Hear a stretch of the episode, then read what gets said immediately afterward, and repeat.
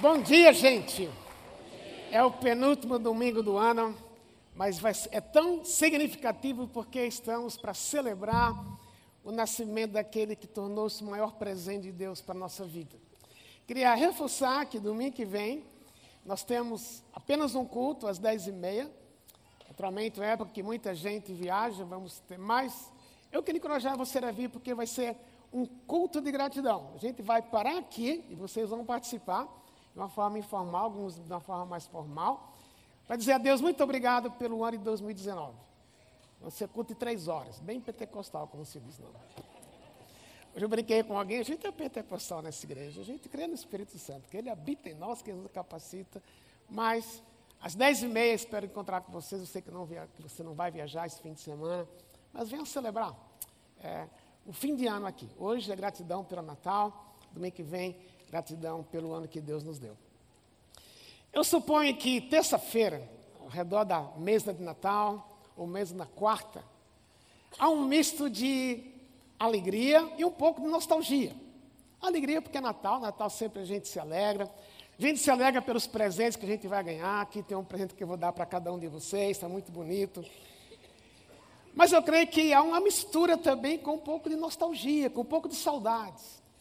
Ou porque alguém que a gente que gostaria que estivesse ao redor da mesa não estará, ou porque partiu, ou porque não está mais aqui, ou porque brigou também.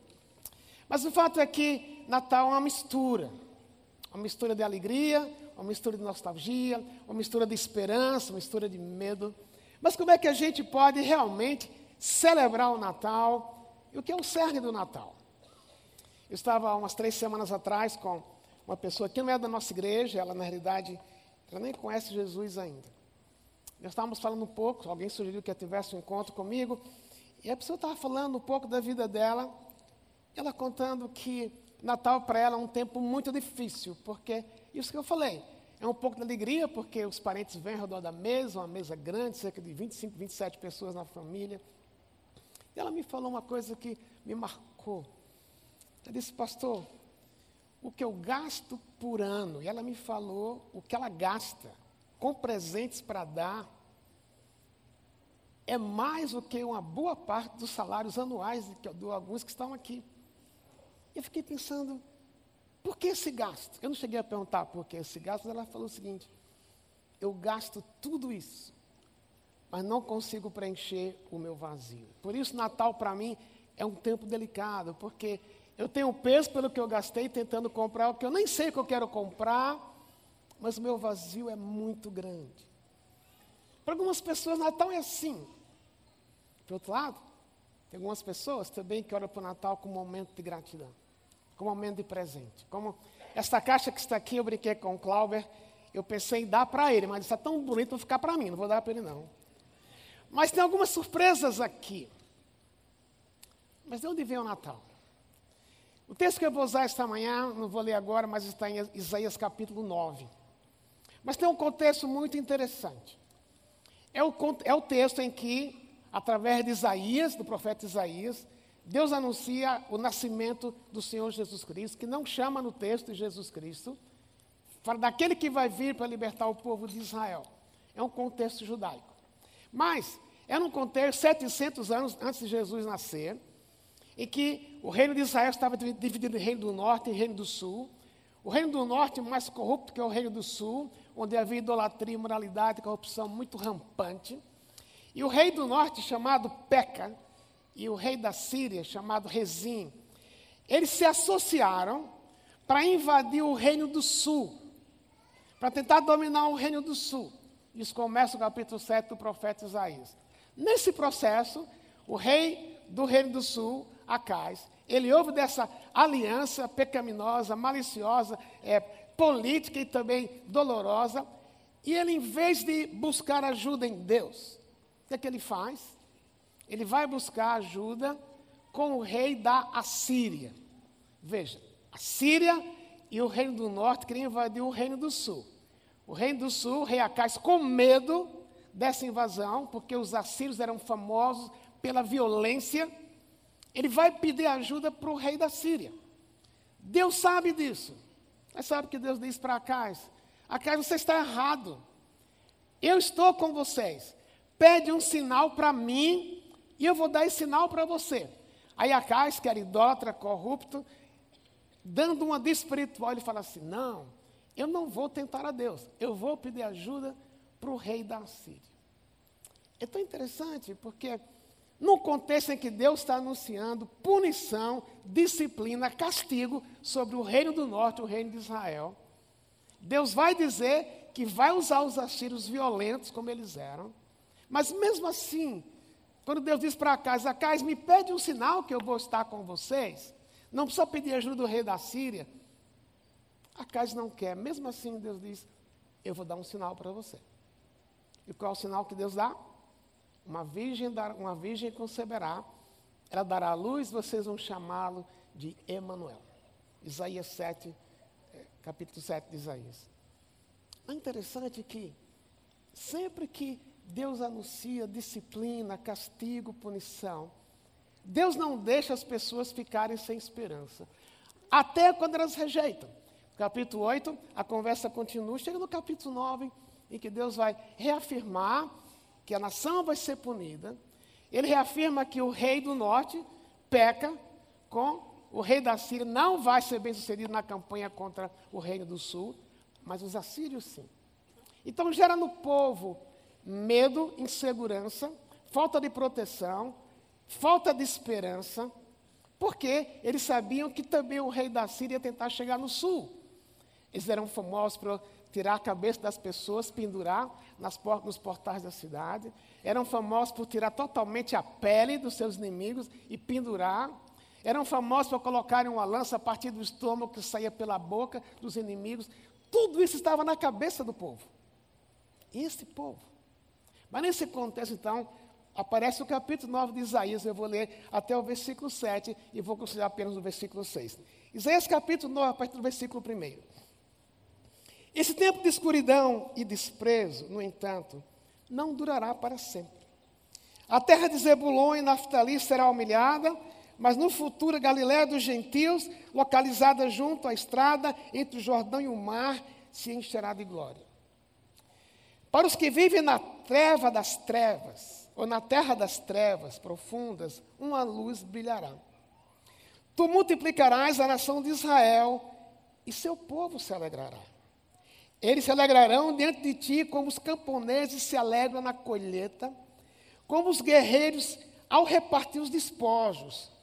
Pois tu quebrarás o jugo de escravidão que os oprimia e levantarás o fardo que lhes pesava sobre os ombros. Quebrarás a vara do opressor, como fizeste ao destruir o exército de Midian. As botas dos guerreiros e os uniformes manchados de sangue das batalhas serão queimados servirão de lenha para o fogo.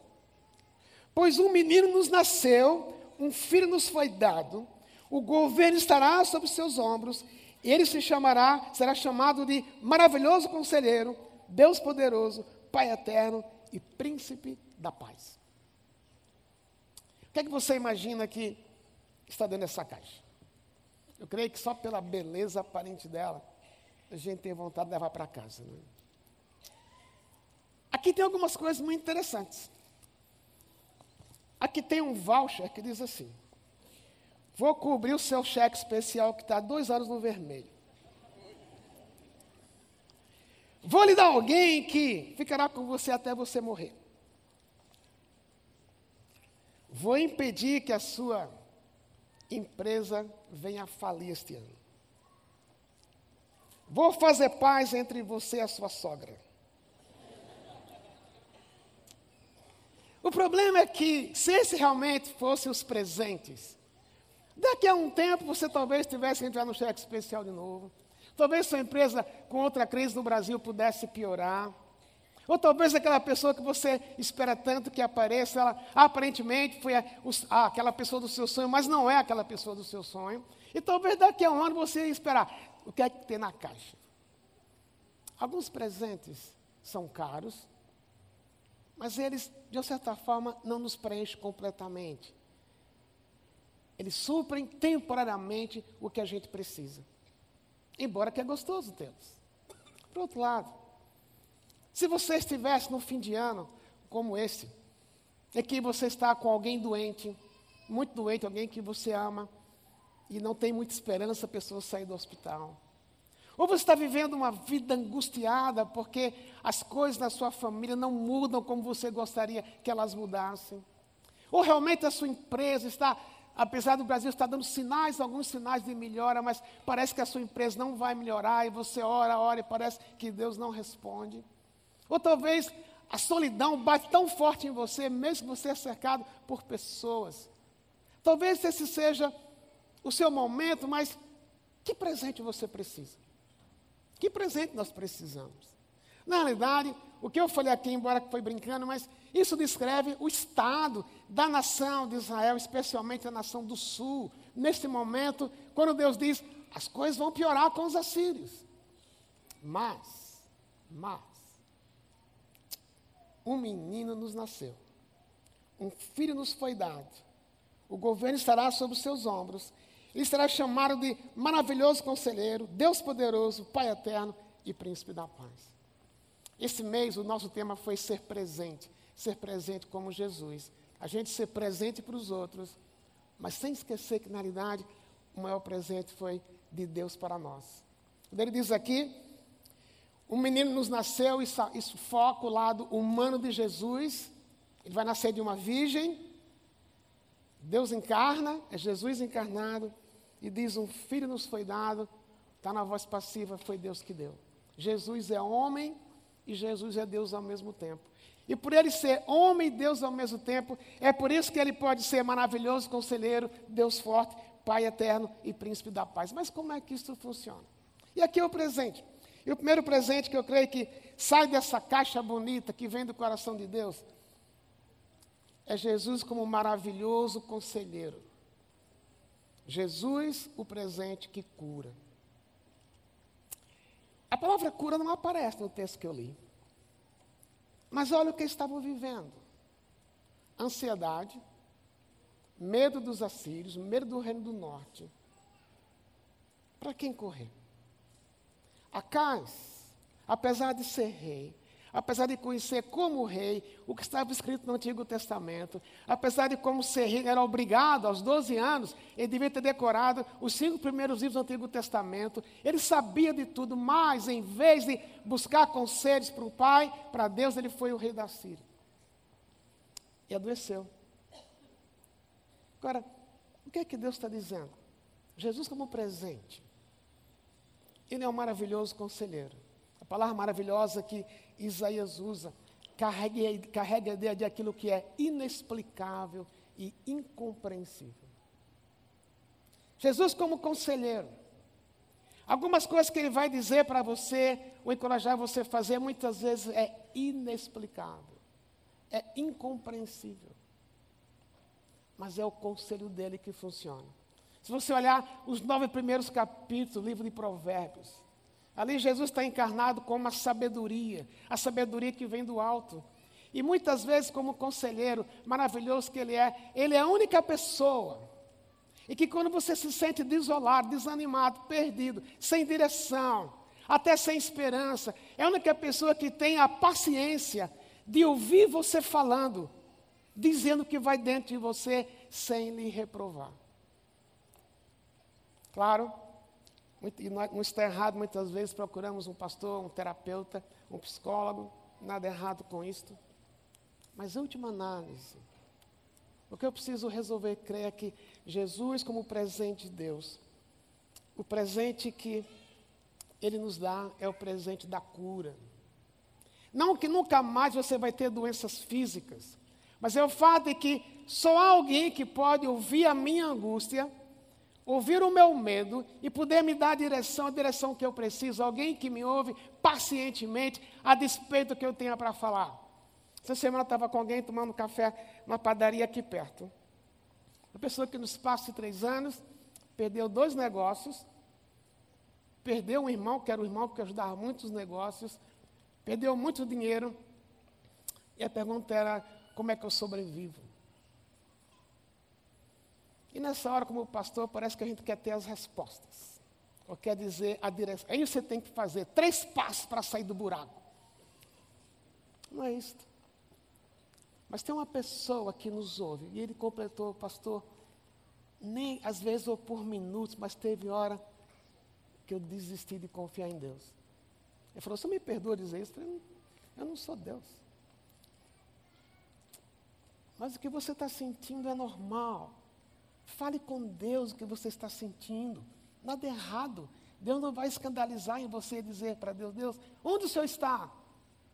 Agora, ao mesmo tempo que você pode dizer isso para Ele, você pode confiar que Jesus, como maravilhoso conselheiro, Ele tem o poder de curar essa angústia e trazer para você esperança. Porque é dessa caixa do amor de Deus que sai este presente, o maravilhoso conselheiro, que faz coisas inexplicáveis. Mas outra palavra que descreve Jesus, você pode achar estranho, como é que diz que Jesus aqui, ele é Deus poderoso? Jesus é Deus.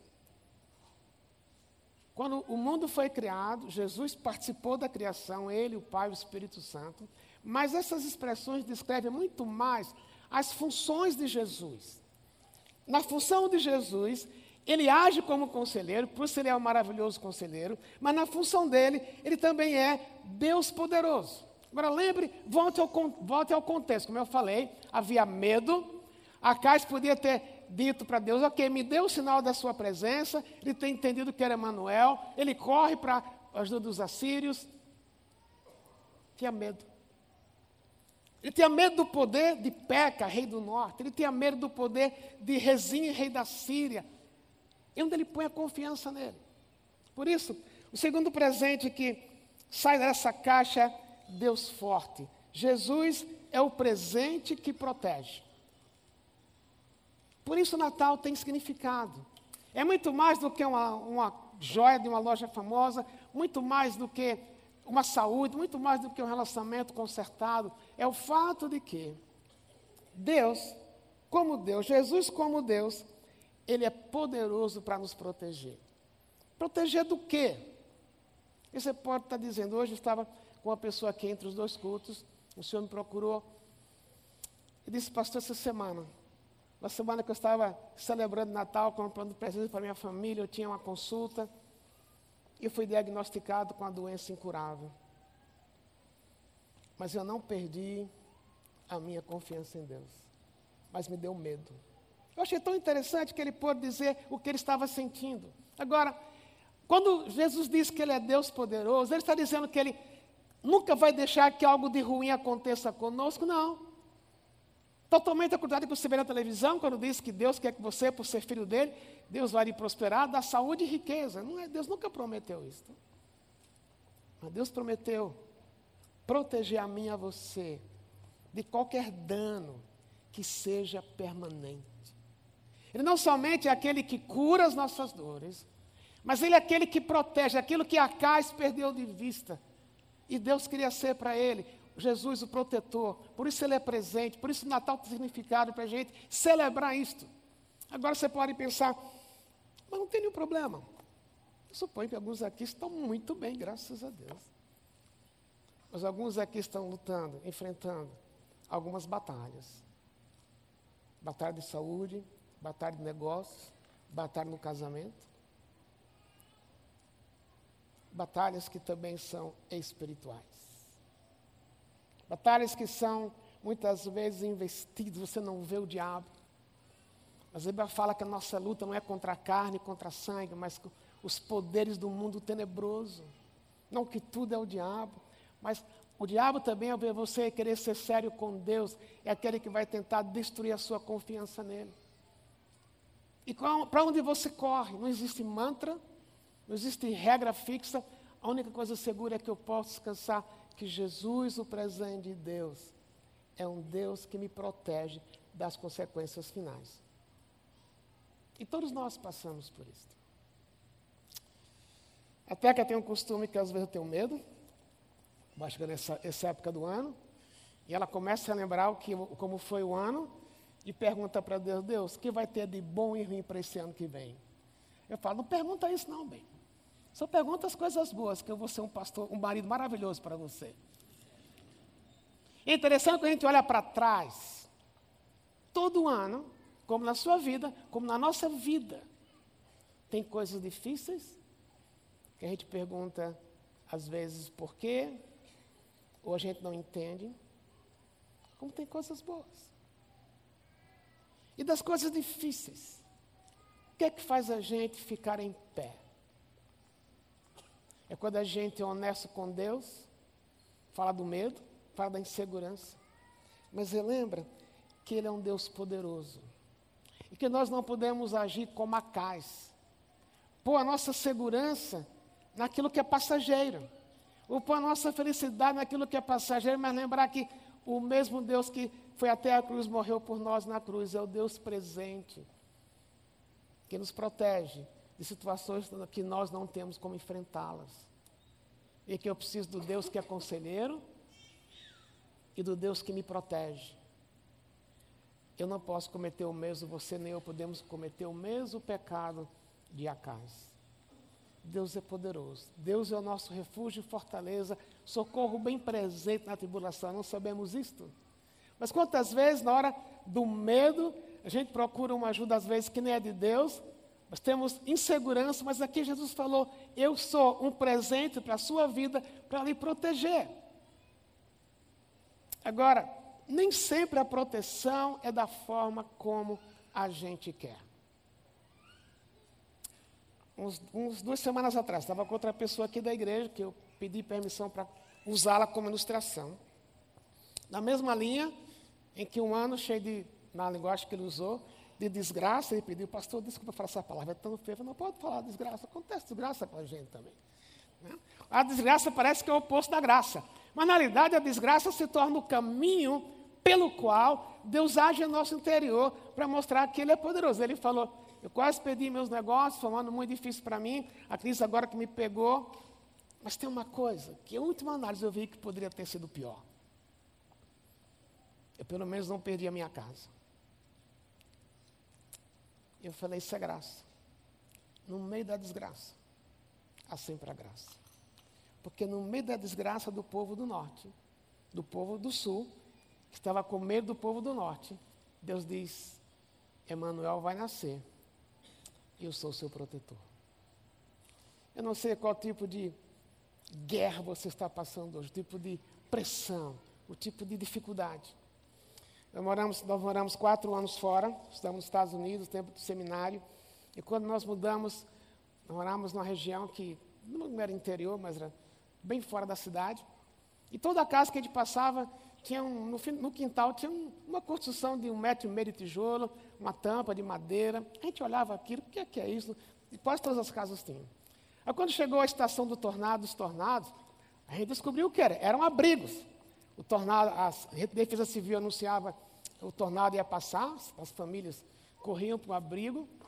Tem alguns abrigos que era bem ralé, era só um buraco com a tampa. Mas tinha uns abrigos que era chique, gente. Tinha sala de estar, televisão, dispensa, Coca-Cola, não tinha Guaraná, tinha outras bebidas lá. Só que na hora que o tornado ia passando, ninguém sentava na sala de estar, ninguém ia na geladeira pegar uma Coca-Cola, todo mundo ficava juntinho assim. Lá embaixo no abrigo, as pessoas juntas. Em cima, o barulho do tornado. Deus é isso. Ele é o nosso refúgio e fortaleza. A despeito das circunstâncias, por mais delicada que ela seja, Emmanuel está conosco. Ele é o Deus Todo-Poderoso para não deixar que a dureza da vida, que as más notícias, que, como aquele querido irmão hoje, entre um culto e outro, falou do medo que ele tinha desse diagnóstico, do que acontecesse ano com ele, mas falou: eu não posso perder a minha confiança em Deus. É um presente, mais bonito que essa caixa, porque Jesus se deu para ser o maravilhoso conselheiro, o Deus forte, mas também Ele é o Pai eterno. Aqui tem uma coisa também interessante no contexto, porque se Israel pensasse, a gente como povo escolhido, por que Deus vai deixar que os assírios venham invadir o reino do norte? Afinal de contas, o norte também é nossa irmã, nossa raça. Nós somos judeus do mesmo jeito. Mas Deus é Pai eterno, então tem duas nuances aí, dois aspectos. Por ser eterno, por Jesus também ser eterno, ele estava presente quando, a, quando o mundo foi criado.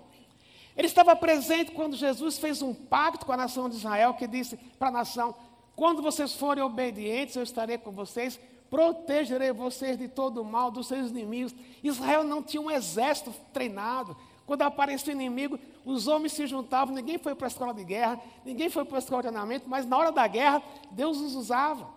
Porque Deus prometeu abençoá-los enquanto eles fossem obedientes. Mas também Deus prometeu que se fossem desobedientes, eles seriam punidos. Em geral, a gente só lembra das boas promessas de Deus. Mas Deus também diz para a gente: se você não dá direito, cuidado. Deus disciplina aqueles que Ele ama.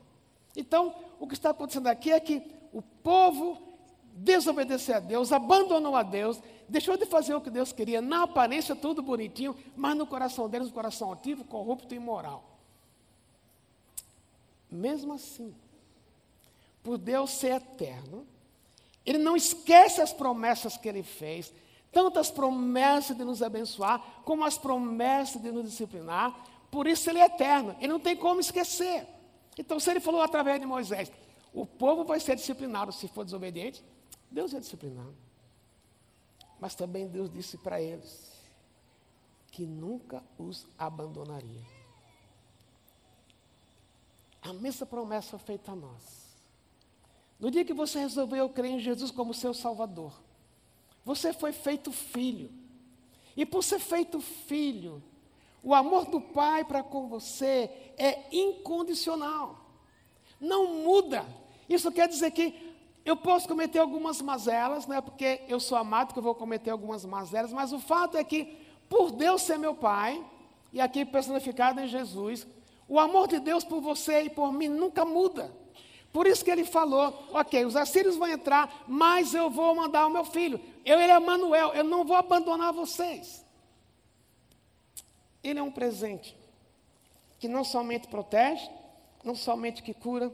Jesus é o presente que ama para sempre. Jesus é o presente que ama para sempre, de uma forma incondicional. Eu creio que vocês lembram a história do chamado filho pródigo filho pobre pede a orelha do pai, era como se falasse para o pai, você conhece o contexto histórico, cultural. Eu quero que você morra, o pai dá o dinheiro, o filho vai, gasta o dinheiro inteiro, vive uma vida dissoluta. Ele cai em si, ele lembra que o pai era um pai justo, ele resolve voltar para casa.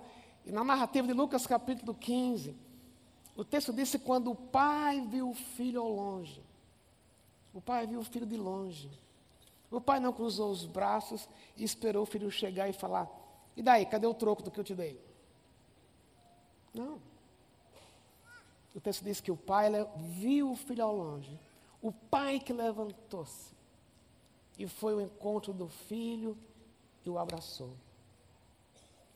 Em nenhum momento o texto diz que o pai disse: Tudo bem, filho, isso acontece nas melhores famílias, não. Mas era pai. O amor de pai não muda. Deus está falando através de Isaías para o povo de Israel. Vocês pisaram na bola, vocês foram desobedientes. Eu vou punir vocês, mas o meu amor por vocês não muda. Deus nunca desiste da gente como filho. E para trazer-nos perto dele, muitas vezes ele usa vara, mas ele é pai. Jesus, no Sermão do Monte, falou: Qual é o pai cujo filho pedir pão, o pai, o pai lhe dá pedra? O qual o pai que o filho lhe pede peixe, o pai dá um escorpião. Aí ele diz, completando: Vocês que são pais, sabem dar boas dádivas para os seus filhos, quanto mais o vosso Pai celestial. Aqui, o que Isaías está trazendo, inspirado por Deus, é Jesus, o Salvador, nunca vai mudar o amor por vocês. Por isso, Natal é tão singular. Eu ter a certeza de que eu posso ter cometido alguns deslizes. Mas mesmo assim, no Natal, de dizer, Jesus, muito obrigado, porque o seu Pai é eterno, o Senhor não muda. O que o Senhor disse se cumpra, e o seu amor é fiel, nada vai mudar na nossa relação. Por isso é um presente que não tem preço. Mas há um outro presente que Jesus é. Ele é maravilhoso conselheiro, ele é Deus poderoso, ele é Pai eterno, mas ele é o príncipe da paz. O príncipe da paz é aquele que, Jesus como presente, é aquele que liberta e perdoa. Com o príncipe da paz, ele olhou para o povo de Israel, estava numa guerra política, ia ser uma guerra militar. Deus sabia o que essa guerra militar ia trazer sobre a nação. Então, a primeira, a primeira compreensão das pessoas que ouviram essa palavra de Zeus foi: então, vai ter paz entre a gente e o reino do norte, entre a gente e a Síria, ok. Essa pode ser a primeira implicação. Mas não existe paz exterior, política, se não houver paz no coração. Nós não estamos debaixo da invasão dos assírios, nós estamos debaixo da pressão do pecado. Nós estamos debaixo da pressão de vivermos, de vivermos uma vida que não agrada a Deus. E sermos escravos dessa vida. Então o Natal se torna um tempo de celebração para relembrar com gratidão. Olha o que Jesus fez por nós. Ele nos libertou do domínio do pecado. Isso quer dizer que não há pecado na sua vida, não há pecado na minha vida, que se eu quiser, presta atenção, não há pecado na sua vida, na minha vida, que se eu quiser, Deus não tem o poder de me libertar. Por quê? Porque no dia que você resolveu crer em Jesus como seu Salvador, o Espírito Santo veio habitar em você, você, você é habitado por Deus. Então, no dia que você conheceu Jesus, Ele deu esse poder para que o pecado não tivesse mais poder sobre você de lhe dominar. Infelizmente, às vezes a gente gosta de alguns tipos de pecado. A gente tem medo de abandonar algumas práticas, pensando que se eu abandonar aquelas práticas, eu vou ser uma pessoa infeliz. Não! Jesus veio como príncipe da paz, para trazer paz para o seu interior. Domingo passado eu expliquei um pouco sobre isso, vou resumir um pouquinho. Eu falei, quando a gente, quando alguém vive pecando, quando alguém não conhece Jesus ainda, ela peca. Por mais que ela tenha uma aparência de tudo em paz, na aparência, tudo bem, quando ela vai dormir ou fica sozinho, alguma coisa bate nela. Por quê? Porque todos nós somos criados à imagem e semelhança de Deus. Então, dentro da gente, nós não somos deuses, não somos Deus. Mas, por termos esse tipo de criação, criados à imagem e semelhança de Deus, o erro nos incomoda. Mesmo que a gente não tem nada a ver com Deus. Você lembra de Romanos 2? O texto diz que aqueles que mesmo não conhecem a Deus, eles têm a lei gravada na mente deles. Ninguém precisa dizer para um índio que adultério é pecado. Nem precisa dizer para uma criança que mentira é pecado. Porque a lei está aqui. Agora, se o erro me incomoda, eu tenho dois caminhos para seguir. Ou eu digo, Deus não existe, Deus não está nem aí com isso. Porque se eu resolvo crer que Deus não existe, eu não preciso prestar contas. É mais fácil, mas é um caminho mentiroso. Eu tenho que dizer realmente Deus existe. Eu tenho que prestar contas do que eu estou fazendo. E aí dói mais, porque você, você tem que encarar o que está dentro de você. Por isso, Jesus é o príncipe da paz. Ele encarnou, ele é o próprio Deus. O próprio Deus foi até a cruz, derramou o seu sangue para perdoar o seu pecado e o meu pecado, para que eu possa ter paz, para que eu possa dormir e dizer: Deus, apesar de eu ser pecador, obrigado pelo perdão que existe em Jesus. E não para aí, ok. Por causa desse perdão, eu quero uma nova vida. Eu não vou continuar fazendo aquilo que eu fazia, porque o que o Senhor fez por mim custou o seu sangue na cruz. É isso que nos dá paz.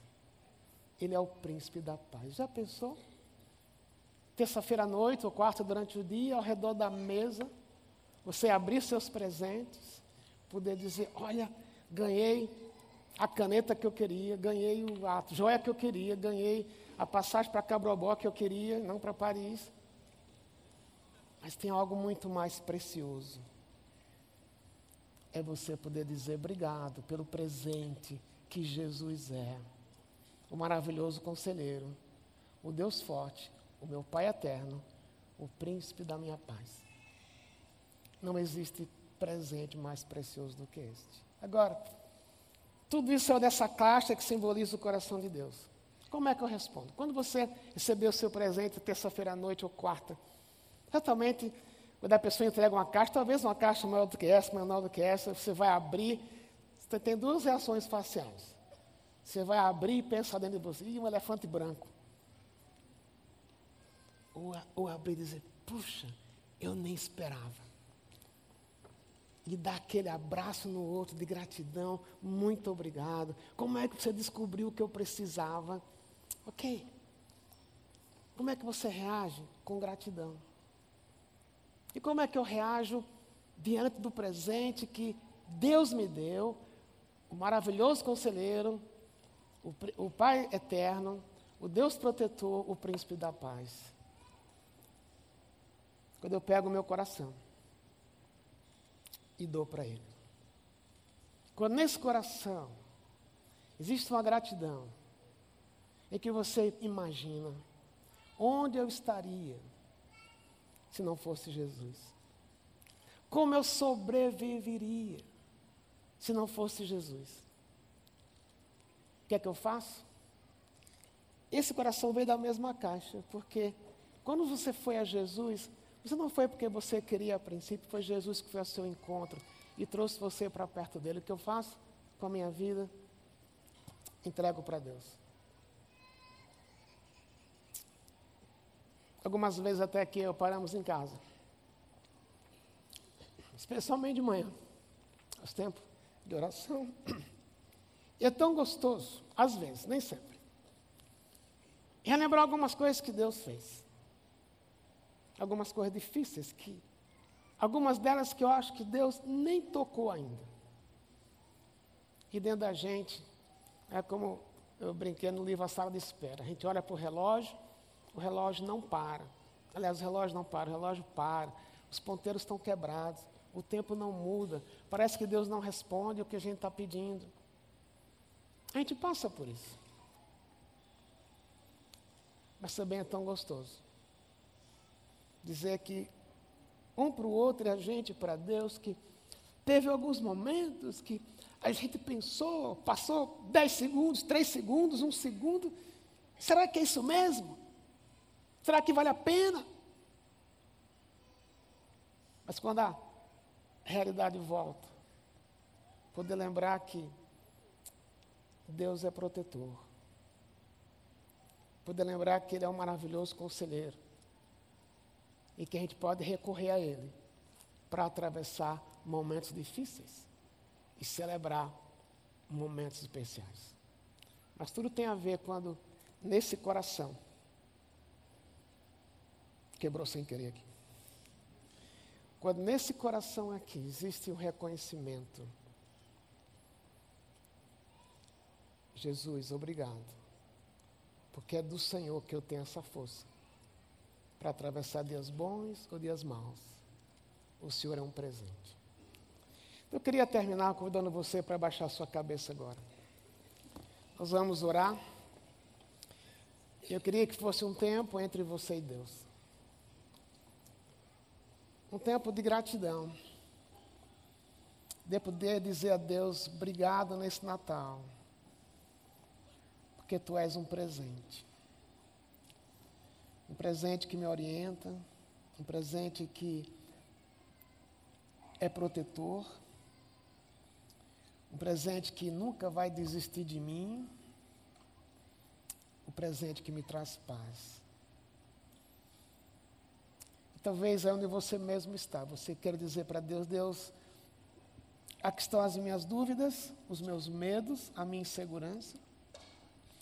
Aqui estão as minhas perguntas, é assim que meu coração está hoje. Mas eu quero entregar esse coração ao Senhor. Porque tu és, tu és o meu maravilhoso conselheiro, meu Deus, meu Deus forte, meu Pai eterno, meu príncipe da paz, que vais trazer paz para o meu coração. Aí onde você está, Faça isso com as suas próprias palavras. A despeito de dores que você está enfrentando, a despeito de saúde precária, a despeito de um relacionamento familiar difícil, a despeito de um trabalho que parece que não vai vingar, mas porque Jesus é o que nós vimos, você pode pegar o seu coração, a sua vida e dizer: Senhor Jesus, aqui está, eu me entrego a Ti. Vamos fazer isso silenciosamente e depois cantar essa última música.